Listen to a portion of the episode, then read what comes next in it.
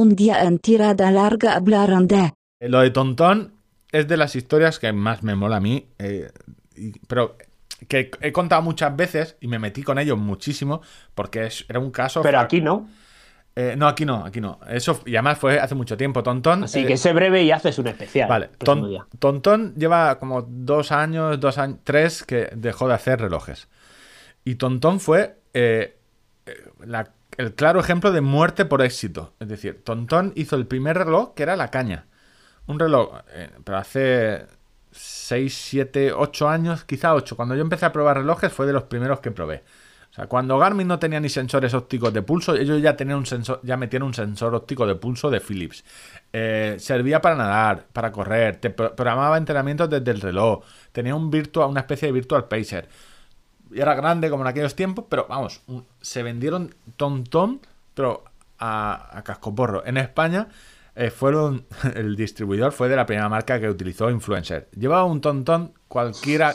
eh, eh, No, corrijo, corrijo. Bueno, cualquiera menos Ángel que no se lo dieron o no o No, pero es que me lo ofrecieron.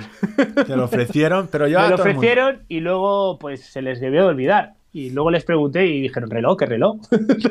ofrecieron mogollón, mogollón, eh, o sea, cualquier famoso corredor con algo de seguidores en Twitter llevaba un tontón, vamos, los regalaban. Hicieron mucha promoción y realmente el primer reloj no era malo, o sea, tenía un problema que se rompía eh, un cargador, creo que era, no recuerdo bien, que con el tiempo se rompía, pero bueno, tenías el servicio técnico y era un, de hecho, lo utilizaron, el GPS fue el, el que utilizó, o la base que utilizó Nike en su primer reloj GPS primero y único. Exactamente, el ¿Vale? Sport Watch. Era, estaba, era Sport Watch Nike by Tonton. Y todo el- bueno, los que no lo conozcan, eran cuando no había GPS en los móviles ni Google Maps, los era coches. lo que llevábamos. O sea, sabían mucho de, de GPS y de mapas. Hicieron ese. Luego eh, hicieron un restyling, un poco más de diseño con el segundo Tonton, el Runner. Y a partir de ahí se, se acabó.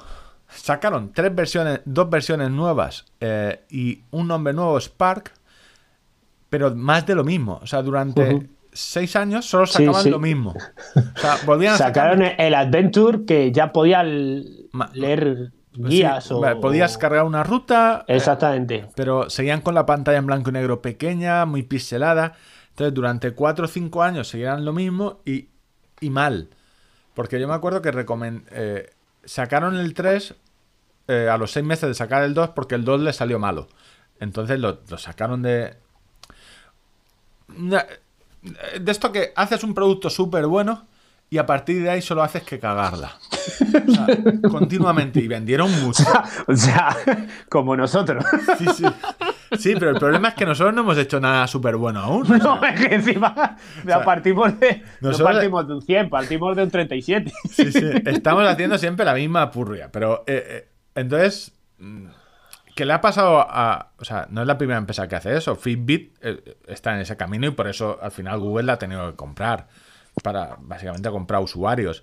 Pero en Tontón es, decías, hostia, vamos a ver, que tienen un buen producto, tienen una, una aplicación móvil, tienen, eh, tienen el sensor óptico, vale, era de los primeros que no funcionaba del todo bien, pero es que era el primero, antes que Garmin, Polar y- o cualquier otro.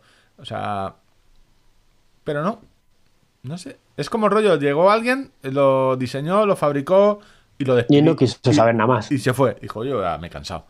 Entonces, y no volverá. Como nos pasará a nosotros con el podcast. Y de 15 días. salvo que pase algo raro, no creo que. Vamos a ver.